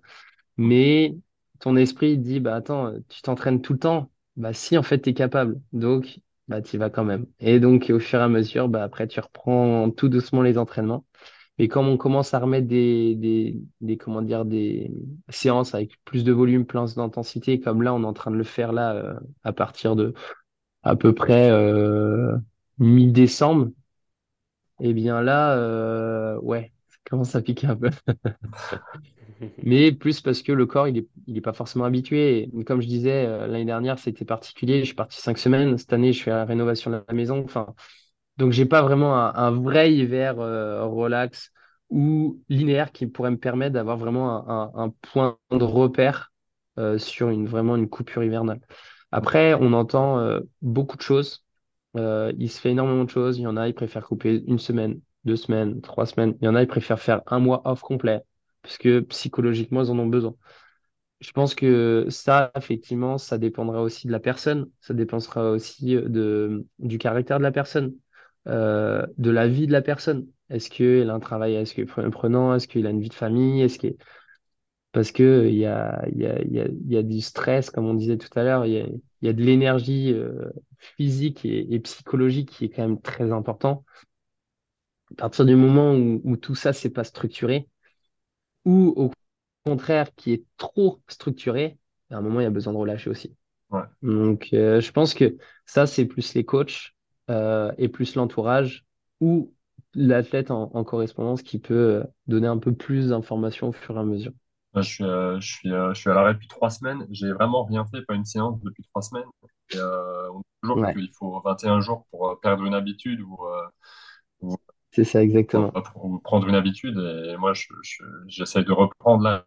C'est tellement dur. Je, je fais une Bah, séance. la, règle des 21 jours, elle est, elle est ouf parce qu'elle se fait dans tout. Elle se fait dans l'alimentation, elle se fait dans les entraînements, elle se fait dans tout, tout, tout, tout, tout. Effectivement, je comprends parce que euh, quand tu coupes, bah, tu as un jour, deux jours, trois jours, cinq jours, six jours. Et là, tu dis, ah ouais, là, je suis trop bien. Je reprends, je reprends, et là, tu es au taquet. Parce que tu as ouais, fait du jus de ouf. Tu as tellement d'envie, tu as tellement envie de, de rage, etc. Mais le, quand tu as passé tes trois semaines, que tu as passé ton cycle de 21 jours, effectivement, c'est là où ça commence à devenir un peu plus compliqué de reprendre le rythme, euh, de dire, putain, en fait, tu as plein de temps. ouais, ouais. Tu as plein de temps, tu as, la possibilité de faire plein de choses, tu as la possibilité de voir des gens, tu as la possibilité de te reposer, tu as la possibilité de, de lire, de dessiner, d'écouter de la musique, de faire tout ce que tu as envie de faire. Et là, bam, tu reprends, et là, tu te dis, ah ouais, en fait, j'ai moins de temps. Maxime, qu'est-ce que t'en penses euh, avec tes athlètes? euh, que- comment tu gères? Tu gères euh, selon la personne, j'imagine. Ouais, je gère selon la personne. Euh, je sais qu'il y en a qui aiment, qui aiment couper longtemps, euh, enfin, qui, qui veulent plus de plan structuré, du moins pendant, pendant un moment, au moins un mois. Moi, j'ai tendance à dire euh, une semaine off minimum. Après les gros objectifs, le dernier gros objectif de l'année, euh, c'est une semaine euh, off totalement. Il y en a qui, ont du mal à couper avec ça, mais euh, moi, je préfère avoir une semaine totalement off et après. La deuxième semaine, je la prévois off et c'est un peu à l'envie.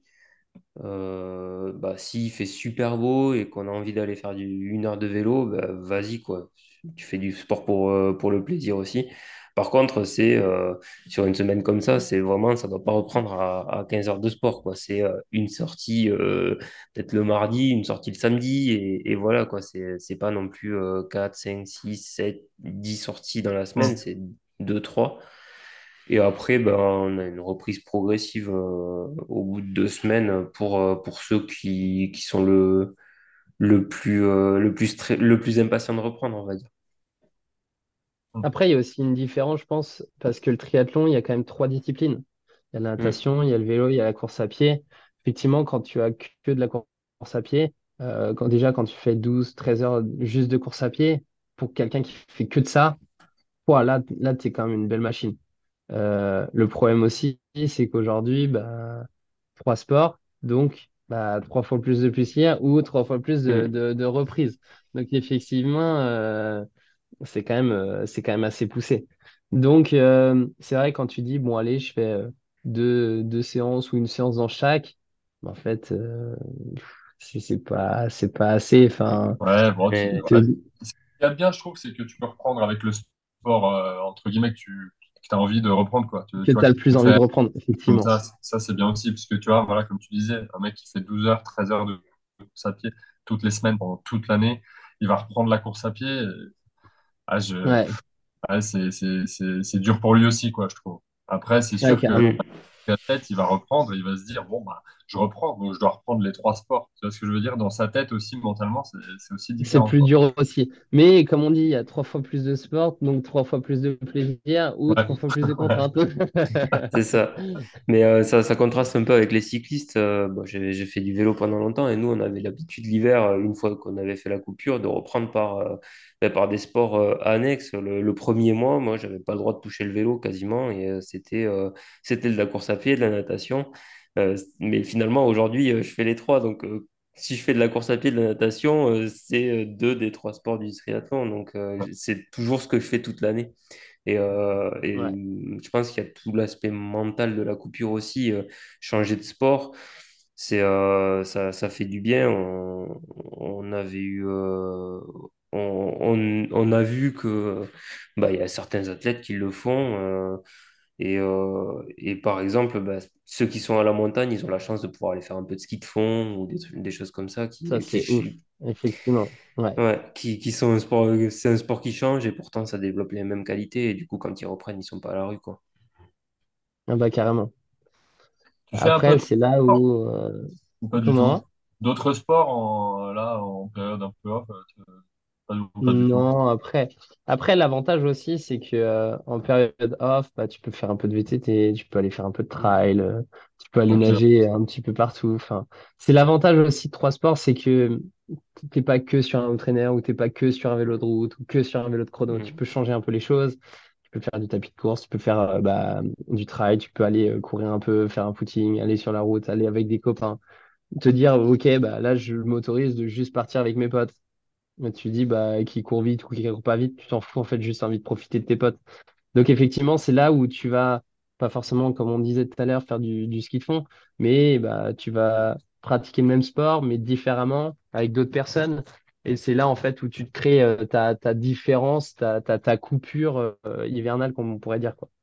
Après, malheureusement, bah, c'est vrai que quand tu arrives à, à un niveau où tu as besoin de t'entraîner beaucoup, etc., bah, le problème, c'est que tu te retrouves plus seul à t'entraîner, plus souvent, parce que, bah, effectivement, euh, bah, tu arrives sur une, euh, une catégorie d'entraînement où c'est beaucoup plus euh, spécifique et tu peux pas forcément toujours partager ces moments-là avec, avec, avec du monde. Euh, du moins moins que euh, si tu prépares juste un D-Born euh, dans ton club parce que bah, vous êtes 3, 4, 5 euh, à faire le D-Born, que dans les 3, 4, 5, bah, vous êtes deux à avoir le même niveau, etc. Enfin, c'est vrai que ça, c'est plus facile aussi. Quand tu as trois sports, que tu as des contraintes avec la famille, avec, avec le boulot, etc., bah, ouais, même si tes potes, ils s'entraînent, bah ouais, mais eux, ils ont les enfants. Donc, bah, malheureusement, ils peuvent pas aller avant telle heure, ou ils peuvent, ils doivent aller récupérer, ou euh, bah voilà, aujourd'hui, euh, il est une grosse, une grosse journée. Malheureusement, bah là, il finit pas à la même heure que toi, mais par contre, vous avez des entraînements, mais pas tout à fait les mêmes. Donc, c'est là où ça commence à devenir un peu compliqué. Dès que tu commences à avoir un coach personnel et euh, spécifique, effectivement, c'est pas, pas toujours facile de réussir à, à- combler et, à réussir à s'entraîner avec les autres. Donc, euh, c'est pour ça, cette année, je me suis, euh, je me suis inscrit dans un club de natation pour me faire botter le cul par des, par des branleurs. Et, euh, et aussi pour me, me donner envie, en fait, de, de, de, de, retourner m'en- m'entraîner en natation. Parce que pendant deux ans, je me suis entraîné en public avec euh, bah, les petites mamies, euh, avec euh, celui qui en, découvre le cadenage et donc il fait du papillon, mais en fait, il tape un petit peu dans tout le monde. avec celui qui fait de la brasse et donc il te met des grands coups dans les genoux, dans les épaules.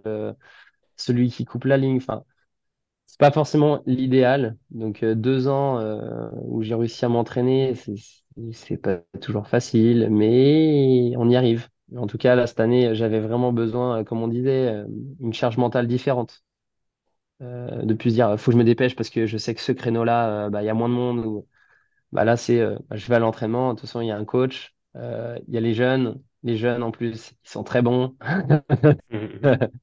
Ils vont te tirer, tu vas les pousser, euh, ça va être génial. Et donc, effectivement, euh, cet hiver, euh, même s'il y a la réno, j'ai essayé quand même d'aller avec eux. Et euh, même là, cet hiver, effectivement, j'ai progressé parce que les appuis ne sont plus les mêmes. Euh, tu les observes aussi à nager. Tu dis, ah, ils font ça, ça. Oh, ils positionnent la main comme ça, comme ça. Puis avec mon analyse de, de maître nageur, bah, effectivement, des fois, bah, je vois des trucs et je dis, ah, c'est bien que j'essaye quand même donc, euh, donc c'est là où ça devient intriguant et intéressant. Donc, bah, cette année, on verra bien. Et puis, il faut que ça reste toujours du, du plaisir et une passion parce que, effectivement, euh, le sport, c'est, on est amateur, on n'est pas professionnel, c'est pas notre travail. On passe tellement d'heures qu'il faut juste kiffer et profiter et non pas que ça devienne euh, une, une contrainte. Euh, effectivement, je vous dirai pas cette phrase-là euh, à tous les moments de la saison. Mais mais il faut se rappeler le pourquoi on fait ça et le comment on le fait parce qu'en fait c'est c'est notre bonheur. Enfin, je pense que tous ceux qui écoutent le podcast, tous ceux qui, qui, qui pratiquent un sport, euh, qui pratiquent plusieurs sports, en fait euh, la base de tout c'est le plaisir, c'est la passion, c'est c'est bah il y en a c'est plus euh, les kilos, mais euh, pourquoi tu fais ça? Bah, j'ai juste envie de perdre des kilos. Mais, euh, mais, effecti- mais effectivement, non, le, le plaisir avant tout, c'est le plus Ouais. important. Voilà. Bah, écoute, merci, merci Fabien d'avoir accepté euh, notre invitation dans le podcast. Euh, C'était super cool de t'avoir et t'as, t'as bien répondu Eh euh, ben, à nos questions. pl- plaisir partagé, euh, c'était vraiment intéressant. Ouais, ouais, c'est super. Merci beaucoup. Tu nous as magnifiquement conclu le podcast en plus en, en rappelant euh, à tout le monde de, de penser à quoi, à pourquoi on le fait euh, quand c'est dur, euh, garder le plaisir en tête. Donc, euh, merci pour ce super échange.